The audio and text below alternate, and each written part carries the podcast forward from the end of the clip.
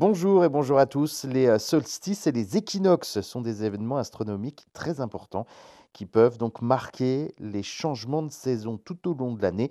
Je vous explique. Les solstices, déjà, eh bien, ce sont les moments de l'année où le Soleil atteint son point le plus élevé ou le point bas dans le ciel par rapport à l'horizon. Il y a deux solstices par an. Le solstice d'été qui survient donc autour du 21 juin dans l'hémisphère nord, le jour le plus long de l'année, et puis le solstice d'hiver qui se produit le 21 décembre dans l'hémisphère nord, le jour le plus court de l'année. Dans l'hémisphère sud, eh bien, les dates changent, les dates des solstices sont inversées par rapport à l'hémisphère nord, de sorte que le solstice d'été se produit donc le 21 décembre et le solstice d'hiver, vous l'avez compris, le 21 juin.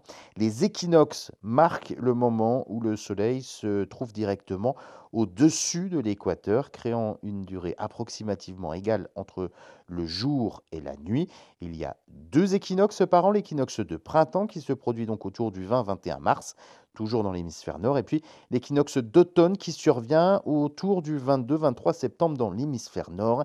De la même manière que les solstices, les équinoxes sont inversés pour l'hémisphère sud. Ces changements de saison eh bien, sont très importants. Les solstices marquent le début de l'été et de l'hiver lorsque la durée du jour est au maximum. C'est donc le solstice d'été. Et lorsqu'il est au minimum, c'est le solstice d'hiver. Les équinoxes signalent euh, le début du printemps et de l'automne, avec des journées et des nuits d'égale longueur. Euh, c'est à ces moments que le changement de saison est le plus marqué. Il y a également un autre paramètre très important, c'est l'angle du Soleil. Pendant les solstices, l'angle du Soleil par rapport à l'horizon est à son maximum, le solstice d'été, et à son minimum au solstice d'hiver.